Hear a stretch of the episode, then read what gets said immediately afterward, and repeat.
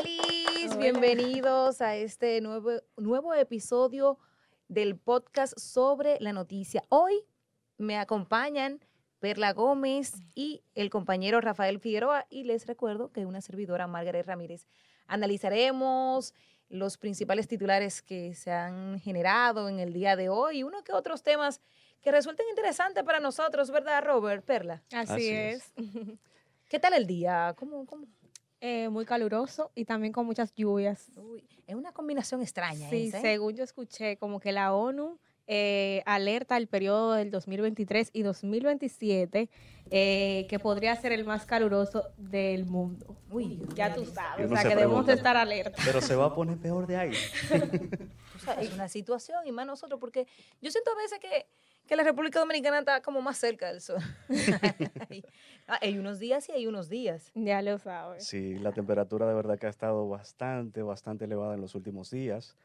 Y es una combinación, bien dice, extraña, porque ha habido bastantes eh, lluvias, han habido aguaceros estos días atrás, incluso generando algunas inundaciones, más que todo hacia el área de Santiago, pero la temperatura, o sea, la sensación térmica es bien calurosa. y a propósito de eso, eh, el COE ha emitido alerta para 21 provincias, 11 eh, en amarilla y 10 en verde, producto de las lluvias que se esperan continúen eh, en todo el territorio nacional. Eso también ayuda para el tema de la sequía que, Así es, ha estado bastante fuerte. Pero yo creo que debemos comenzar e, iniciar el día hablando de un tema que ha acaparado los titulares y que ha sido eh, lamentable por, por lo que implica para dos familias. Es el caso de el hijo de el influencer o youtuber mejor conocido como el doctor Nastra. Eh, vimos en el noticiario una, historia ya de, la familia y, lo destrozado que está la familia de Joshua Omar Fernández de Sena, de 19 años. Es un tema muy lamentable porque a veces eh, los padres, yo no soy madre, pero mi mamá lo ha dado todo para que yo estuviera hoy aquí. Imagínate ese señor, doctor Nastra, eh, cómo está. Devastado de una entrevista donde lamentablemente se le ve muy conmovido por la situación que está pasando. Eh, él estuvo comentando que él tuvo que hacer muchísimas cosas para poner a su hijo en colegios, exacto, muchos sacrificios para ponerlo en colegios caros, buenos. Él le daba muchísimos gustos para que esta lamentable situación le toque a su puerta. O sea, es muy triste, de verdad que sí. Y, reforzando lo que dice Perla, él decía que él se encontraba para él en su mejor año. Y que esto, de una forma u otra, dirá él, bueno, quizá empaña o no empaña, pero eh, se le complica mucho la situación tomando en cuenta que, esos tipos de influencers, esa gente que viven de YouTube, viven de las marcas. Y, y las marcas eh, en nuestro país son jodonas. Sí, sí. se le da mucho en que son de valores y moralitas y, esto y lo otro. Que él viene de uno de sus mejores años de incluso ganar un soberano y reconociéndolo, ¿verdad? Como uno de los influencers o comunicadores eh, que ha salido de abajo. Eh, una persona que se mantiene humilde, bastante cercano y tratando de mantener también el ejemplo dentro de ese género, mantener un poco el ejemplo. Entonces, que su hijo se vea involucrado en esta situación, lo afecta muchísimo. Y, él decía, él decía que, él había intentado eh, formarlo en valores y, llevarle eh, un camino, pero ahí está eh, el hecho de que no necesariamente, los padres pueden hacer todo el esfuerzo que hagan, pero si los hijos al final no deciden seguir los pasos, también hay situaciones. Y hablaba mucho también de la mala juntiña. Con esto no estoy diciendo que que, el doctorcito, como, como se le conoce, sea culpable o no, porque eso lo determinará ya la, justicia, la justicia. en, este sentido hablamos de, de, cómo, de cómo se expresó ayer eh, eh, el doctor Nastra. Pero esto sin dejar de lado la situación también que está viviendo la familia de la víctima. Así es. Sí. Eh, porque también se dice que, que, era un joven Ejemplar. Ejemplar. Y, y, dicen que él no nunca había ido a una discoteca. Esa era, era la, primera, vez, que iba. Y en su cumpleaños. Por su cumpleaños. Y lo asesinan allí. De esa, forma. Mira, es, un, es una situación eh, sí, es un bastante tema... Eh, difícil, lamentable, que requiere de un análisis profundo, pero que también hace un llamado a que como, como personas, como individuos, como familias, reflexionemos sobre qué tiempo estamos viviendo y, y, qué, y qué ejemplo damos y y poner atención sobre todo, yo creo, que debemos poner mucha, mucha atención, porque todos, yo no soy madre todavía, eh, no sé si, si Robert es padre todavía. todavía o No somos- ¿verdad? Eh, pero nosotros tenemos al lado primitos, Sí. sobrinos, Hermanitos. hermanitos que vienen subiendo. Y esto es lo que llama la atención para que nosotros, en sentido general, Ujú. eh, estemos más atentos a qué están haciendo uno en otro, con quién se están juntando, porque a veces no es, no, Y no mira, es la junta. que aunque estemos más atentos, porque eso fue lo que pasó con él, él se llevaba a su hijo a las discotecas, a los sitios donde él trabajaba, pero al final pasó esto. Yo ayer veía la presentación de un estudio de una dama que ella estaba preocupada en este discurso que ella presentó. Ella estaba preocupada porque dice, estamos perdiendo la relación con nuestros hijos. O sea, las redes sociales han sustituido totalmente la relación que padre e hijo puede tener. o sea, es. cada día los hijos pierden el interés por mantener esa comunicación y esa interacción con sus padres, por estar cada día más envueltos. Y ojo, no digo que sea un hecho, pero es una realidad. No, y- Lo- y- y los jóvenes invierten muchísimo tiempo en las redes En las sociales, redes sociales. se dejan influenciar mucho por las redes sociales. Y también vemos que han llegado también challenge, los famosos Ujú, ujú, challenge de Uy, TikTok. de TikTok que han terminado en, en fallecimientos y tragedia. lamentable, en Pero también, también está el hecho de que eh, como padres eh, se da el caso de que también estamos nosotros como padres, me voy a meter, soy Ujú. padre, madre, madre, pero estamos muy metidos en el teléfono y, y- y descuidamos más para Así allá o es. para También. que el niño o niña esté más tranquilo le pasamos la tablet. Es difícil. Yo tengo amigas con hijos y, y- y he podido ver lo difícil que es criar Ujú. desde, alejo- desde lejos eh, en este nuevo mundo. Pero hay que ponerle un poquito más de atención a, a todo eso. Sí, Sí, y hemos- precisamente, sí, Sí, adelante. no, no, bien. Ok, precisamente de esa, de esa parte de la comunicación con nuestros Con hijos, nuestros hijos. todavía no tengo, pero me voy a meter ahí ya que estamos en eso. Nos vamos a meter todos. Eh, el- esa comunicación, ¿verdad? Con estos eh, jóvenes que se ha perdido por el, por el, el uso de los dispositivos electrónicos y esto. Mucha gente, eh, a raíz de lo del doctor Nastre, el doctorcito, decían, pero ya ha pasado un mes de que se publicó el caso, de que ya sabía, o sea, ya pasó un mes de, Y ahora este- es que de esta de bomba este- de esta tragedia, porque él no habló en todo este tiempo. Es un tema. Es Entonces, un tema muy complejo, Es un Es tema muy profundo. Y, y el miedo que habrá sentido también ese muchacho eh, eh, a no defraudar a su padre que acaba de ganar un soberano. O sea, hay un tema allí que... que Está la está confianza difícil. También. Es. eh, es Eso un poquito complicado sí, y sí. difícil. Eh, a este muchacho, que es el único que, que está detenido, se busca a otros dos, eh, alias Chiquito y Luis. tal Luis. Sí. eh, pero mientras tanto, a Wesley se le conocerá medidas de coerción el próximo viernes en la Fiscalía del Distrito Nacional. Eh, mi solidaridad eh, Sí, para ambas familias Sí, ha sido están pasando por Así una es, situación muy lamentable. extremadamente difícil y complicada. Mira, y no, no quiero salir del plano judicial, chicos, sin comentar que a dos meses de que a los exministros Donald Guerrero y José Ramón Peralta se le dictara medida de coerción y fueran enviados a Najayo, hoy ellos andaban buscando eh, una variación de esta medida. No me digas, Margaret, que es para que le den eh, prisión domiciliaria. Bueno, ellos están buscando al, Como los demás. alguito así, ellos quieren... ¿Qué, qué alega? Alergia. No, todavía no hemos llegado a ese punto. Pero los abogados lo que dicen que desde el principio la medida fue irracional. Recordemos que solamente Donald Guerrero y José Ramón Peralta son los únicos que están en prisión preventiva del grupo de 20. De o sea, todo este grupo, sí. eh, de Eso te 20. deja algo que decir. ¿eh? Bu- Bueno, hay, hay un grupo como de 14 que Mm. negoció, entonces... Pero ellos lo que dicen es que, que si nosotros estamos afuera, ¿Por qué Porque ellos no, ¿eh? nosotros también podemos. Eso es un tema complicado porque la gente entiende en sentido general que si el que no está en prisión no está en, no está en los procesos. Ujú. Y eso no necesariamente tiene que ser así.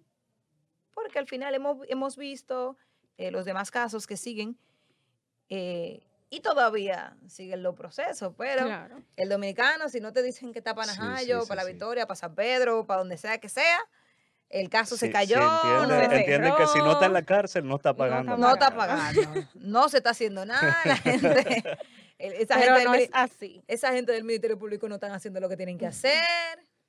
Entonces, eh, es un caso que hay que darle seguimiento. Se aplazó para el 2 de junio, eh, no, para el 1 de junio. Ellos quieren que le cambien la prisión por arresto domiciliario, los grilleticos de Jan Alain que dicen que, que le da alergia, o una presentación que periódica no puede dormir. o un impedimento de salida. Usted puede imaginar qué situación. No, bueno, pero independientemente de ojalá que se, que aunque no estén, ¿verdad?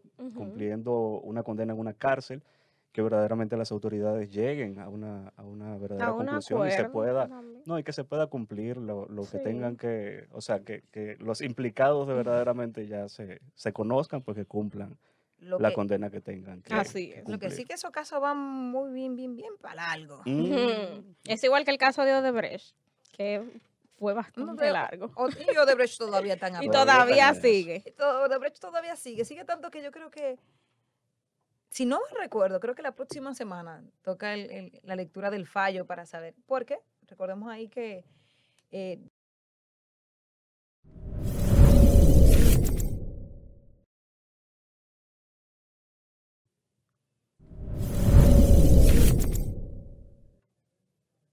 Continuamos en este podcast sobre la noticia, una nueva propuesta de, de RNN, pues para mantener informado a toda esta audiencia que está allí en sintonía con nosotros. muy fiel a la Así es, así es, una, bajo la dirección del doctor Ricardo Rojas León, que de verdad está haciendo una, una gran influencia en que esto salga adelante, este nuevo proyecto sobre la noticia. Señores, y en las informaciones que continuamos viendo el día de hoy, pues se habla del sargazo, que se espera que alrededor de 3 millones de toneladas lleguen a la República Dominicana del sargazo. Ay, Dios mío. Un tema también. Mira, eso es complicado. ¿Tú sabes que yo vi los otros días? Que en Tailandia, mi amor, se usa el sargazo para cosméticos. Ay, tú. Sí, aquí mismo. eh, yo creo que son exportadores de sargazo. Mi cara te dice todo, ¿verdad? Ya tú sabes, tú no sabes si tú estás usando sargazo en tu cara. creo- yo- Ay, tú te imaginas. Ay, Jesús Santísimo. Yo creo que pa- ha pasado que todavía alguna empresa del sector privado no se ha dado cuenta que podría sacarle provecho económico a eso, porque si se dieran cuenta, yo creo que ya acabarían con ese problema aquí de Claro, aquí. Ay, no, no me hagan eso. ¿Tú te imaginas? No, pero mira, es más preocupante. ¿Saben por qué? Porque al final, nosotros lo que somos eh, eh, es un país meramente turístico eh, y nosotros vivimos de la playa y entonces eso es lo que llega a la costa. Y según me han contado, porque no he tenido la oportunidad de, de estar muy de frente eh, o- o cerca de. Ujú. plenamente de- de- del sargazo. Dicen que eso cuando llega a la orilla y comienza el, el proceso de, de- de Descomposición. descomposición, desprende eh, un, Un hedor, olor. hedor de horri- horrible, horrible. Pero la gente aquí viene por la playa, entonces Los es una, claro, no es una situación que solamente nos afecte a No, nosotros, claro. que es una situación a nivel mundial por la eh, descomposición de- del No, medio ambiente, el cambio climático además y, lo y que- demás, pero conchole. A lo En que otros afecta al países medio también se ha ambiente. visto, en Cancún. Porque al tener esas capas de, de sargazo en- encima ahí del agua, o sea, no permite también que entre la misma luz solar y afecta también al- a los ecosistemas que viven Ujú. allí. en- Pero tú en sabías que yo estuve leyendo, entorno. yo estuve leyendo que no, o sea, que no nos hace daño a los a nosotros, o sea, que no es peligroso el sargazo. Para Incluso muchos no. eh, eh, especies marinas, eh, ese es su hábitat. Ahí. Sí, pero, pero yo... Yo, me conformaría con lo del comercio de los cosméticos, Margaret. Qué barbaridad. Mira, yo le saco provecho a eso. De Compañera, verdad que sí. Compañera, eso se ve muy feo. ¿Por qué que eso se ve como tan feo? ¿Qué te imaginas? Poniéndote eso en la cara. María, vamos a No, tú ponerte sabes eso que en la pro- a lo mejor lo procesan. Tú sabes que eso a lo mejor No, lo claro, procesan. porque eso no- tú no te vas a poner no un sargazo, el dime en la cara. Veremos Ay, no importa, ver- porque yo lo que voy a pensar es de que esa cosa verde que estaba en el mar es lo que va a tener mi cara. No, si, fuera así, veremos a todos los turistas y bañistas en la playa poniéndose sargazo. Mi amor, así. Aquí en el país también eh, se estuvo trabajando, eh, no recuerdo exactamente, pero habían varias universidades que estaban trabajando en un tema de buscarle un segundo uso a- al sargazo y, y creo que también ha sido motivo de preocupación a nivel internacional. Creo que era un grupo de jóvenes universitarios que estaban como elaborando un combustible, ¿no? Sí, Con un combustible a, partir del, del, del sargazo. Eso sería Una propuesta interesante. una propuesta Sí. interesante y, y que el gobierno también debería entonces tratar de, de buscar eh, por esa vía, porque al parecer será un, un tema que, del que no nos vamos a desprender por ahora y que eso va a Puede durar seguir. meses. Pica y se enciende. No, y que conforme avance el tema del cambio climático, ese tipo de cosas, eh, de efectos, de fenómenos, así como el niño y la niña, eh, que son también dos fenómenos que nos han afectado eh, en, en años consecutivos. Y el niño eh, es la escasez de, de las lluvias y la de niña, sequía. entonces la niña es mucha agua y, en el país hemos tenido ambos fenómenos. Con el tiempo eso se va a recrudecer y lo, la- la- lo ideal sería que se eh, trabajen en políticas públicas eh, que vayan en, en- en vía de, de- de tratar de frenar los efectos que al final podrían traernos a nosotros. Al final esto es de la naturaleza. O sea, que no, no podemos contra ella, Así es. realmente. El, Marga- canci- el canciller decía que se había declarado ya el Caribe en, en emergencia regional por este tema. Ay, Entonces, sí. el llamado es a que se sigan trabajando en esos temas de, de ver cómo frenamos, porque es que eso, por más que digan, al final eso frena el turismo. Bastante, no- claro. Es que yo no voy a venir, yo no voy a coger un avión para venir y entonces cuando venga a la playa, di, ¿y Con qué es esto? ¿eh? No, no, no, es que no me meto. No. Yo- mi mamá dice que yo soy una mujer muy fina y que, que ella dice, ah, tú a veces naciste en el país equivocado porque tú tienes la piel muy sensible, tú eres muy sensible. Tú te imaginas que yo vaya me da un, un rash eh, tipo, tipo Jean Alain. Margaret, pero tú no has entrado a la playa y te has encontrado con cosas raras. Mi amor, Ay, salgo mi amor. corriendo. Ay, mismo, no. Mira, una vez a mí me pasó eso Yo y no- yo, yo más no entro- nunca, yo yo, no más entro- nunca he ido a esa playa. Yo no entro a nada donde yo no pueda estar clara de que hay más para adelante. Yo no- donde yo no vea que hay ahí Donde yo no abajo, vea yo que no hay, entro ahí. yo no entro. Yo me quedo desde la orilla y te digo hola, pero nada que yo no pueda dominar y no. Ay, ay, ay, ay. Margaret, y otra de las informaciones que estuvimos conversando behind, que nos llamó la atención, es acerca de los industriales que abogan por grandes reformas para el sector laboral. Ay, mamá. Ay, cuando los industriales llaman de que a reforma. ¿eh? Pero será para Mm. quién, para ellos, para nosotros. No, pues se supone que debería ser para nosotros, pero, Ay, mi pero Ay, qué inocente. cuando, cuando se ven los reales intereses uno no sabe. Mira, eso es un tema interesante porque al final tenemos un código laboral extremadamente eh, desfasado Ujú. Y Ay, sí. que requiere de las actualizaciones necesarias para que lleguen a estos nuevos tiempos.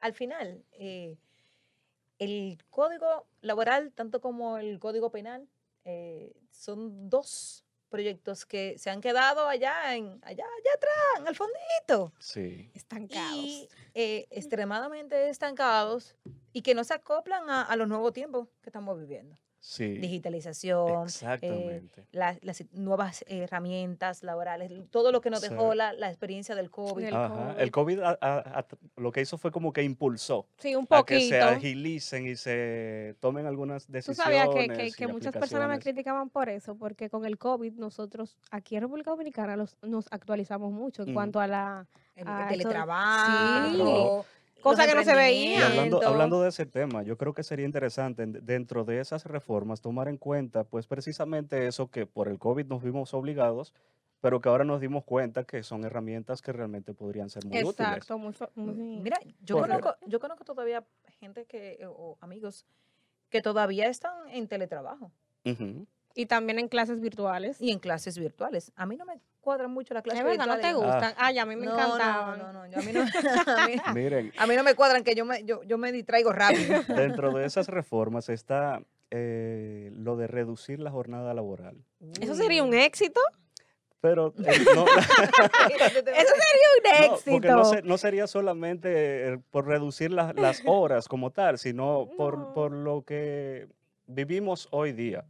O sea, ya con las actualizaciones de, de las herramientas tecnológicas, pues el trabajo es mucho más fácil. Exacto. Entonces nosotros terminamos haciendo el trabajo en un periodo de tiempo mucho más corto de lo que se necesitaba hace ocho uno- años uno- atrás. Uno, se, ha, se ha hecho más ágil eh, en el Exactamente. transcurrir de los Utilizando tú tiempos. las sabes- herramientas. Y las herramientas te- nos han ayudado a crecer suficientemente mucho, demasiado. Entonces eso te ayuda a que eh, uno sea más eficiente. podríamos Exacto. Que la, ¿no? que la gente tuvo temor con el reemplazo de- del humano y la tecnología.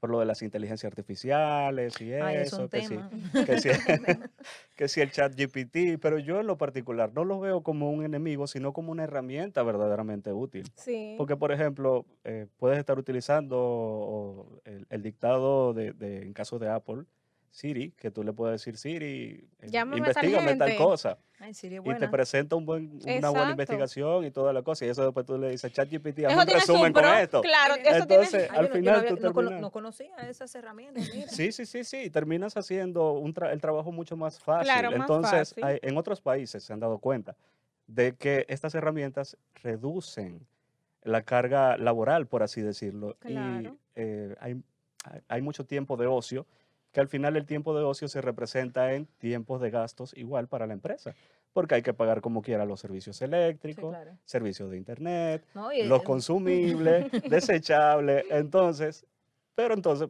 ah, vamos a reducir las horas de, de las horas laborales y pues resulta mucho más productivo tanto para el empleado como, para la para el empresa. empleador. sí. Oja- ojalá. Tú sabes mi que también yo que vi- nada más no quieran jalar para su lado.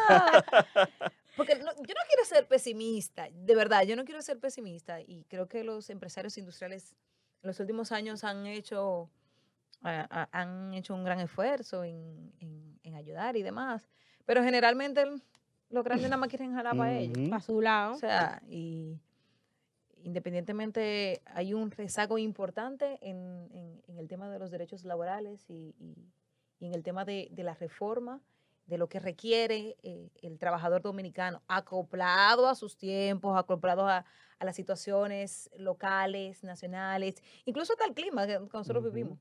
O sea, todo eso tiene que ir incluido ahí. Tú ves que hay Claro. veces que te piden como protocolo y requisito que tú entres con, Con un saco, chaqueta, chaqueta, corbata. no, pantalones Y ese, finos, y ese pobre hombre con este calor que está afectando. que viene en un Te va a carrito. decir, y, ese, ¿eh? y ese pana anda A en- veces caminando a pie. le, le da, le da un mareo entrando a la empresa. No, tienen que, tienen que andar con el saco a ratra y ponérselo cuando vayan a entrar. Es difícil. Entonces, realmente. Pero son- el, el código debe ser enfocado ahí. Exacto. Sí, realmente enfocado a- a- al trabajador como tal.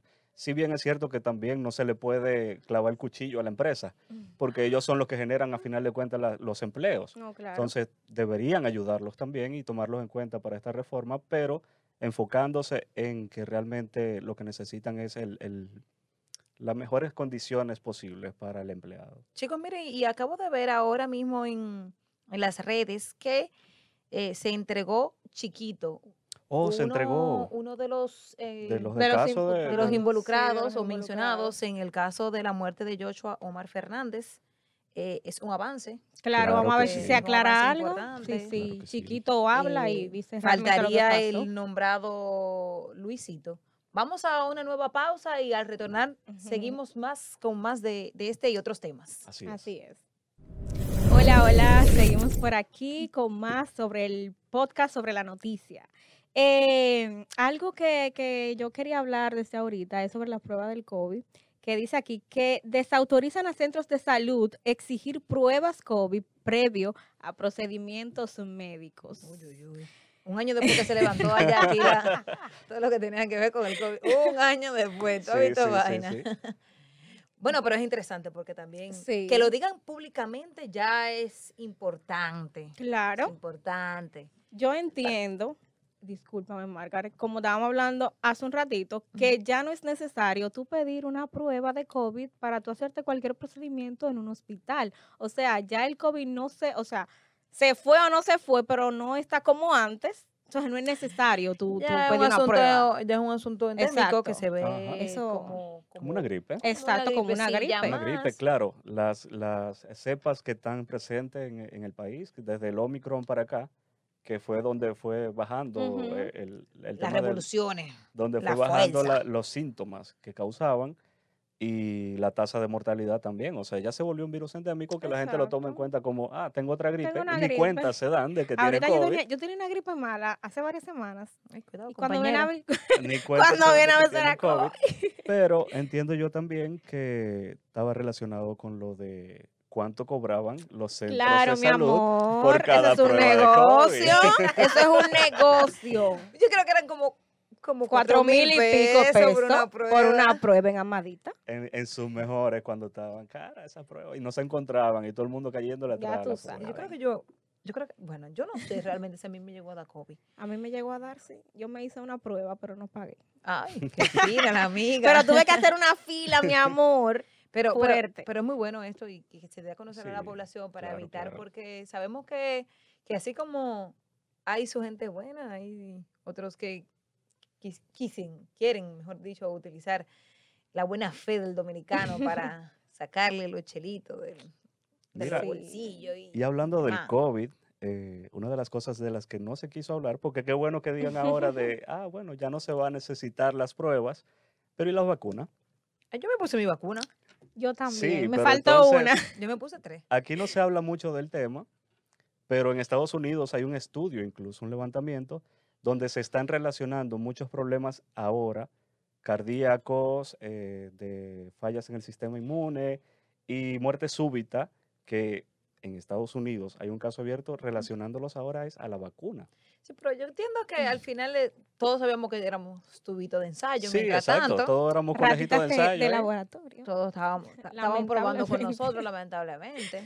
Sí, y al final, todas las otras vacunas que nos han puesto a nosotros se Ajá. probó en alguien. Mira, pero al principio, mi amor, en China, cuando estaban poniendo la vacuna, se desmayaban gente y todo el mundo echándole la culpa a la vacuna.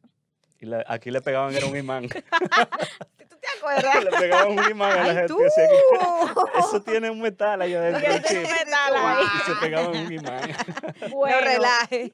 Mira, ha sido Sí. muy interesante conversar con ustedes, chicos. Para mí ha sido todo un placer. Déjenme decirle que eh, de nuestro primer día del aire y de, lo- y de los dos días subsiguientes, eh, he recibido muy buena retroalimentación y agradecer a esas personas que eh, desde que se enteraron de, de- de este nuevo proyecto, eh, podcast sobre la noticia, eh, se han quedado pegados, han dicho, wow, qué chulo, yo quiero ver eso. Claro, eso es muy Qué Eh, bueno. bueno. agradecer a esa gente, Sí, agradecer a esa gente. de verdad Sigan en la sintonía. Ay, ay, sí. Claro, mi amor, todos los días de lunes a viernes a las 2 de la tarde. Después del noti, me ven primero ahí en el noti, saliendo. Y después venimos aquí a conversar. seguimos aquí A conversando. Claro, este, la idea es que esta nueva propuesta les traiga a ustedes día a día las informaciones, pero en un lenguaje ya más llano y que podamos Exacto, comentarlo relajados, así mismo y como Con, con chistes. ya, ya podamos expresar también la idea y opinión de cada uno de nosotros, los que trabajamos cubriendo lo que son estas informaciones día a día y que también puedan en un lenguaje ya más directo y coloquial, pues llevarlo cada uno de ustedes. Así que gracias de verdad. Saber un chinchichirirín más de lo que ya sabemos. y Ajá. hablarlo que de una forma más eh, llana eh, es la idea de, de, de- de este nuevo proyecto. Nosotros, Así es. digo, digo nosotros, hablando en nombre de todos, pero creo que sí. ¿verdad? Nos sentimos muy felices de que ustedes Claro.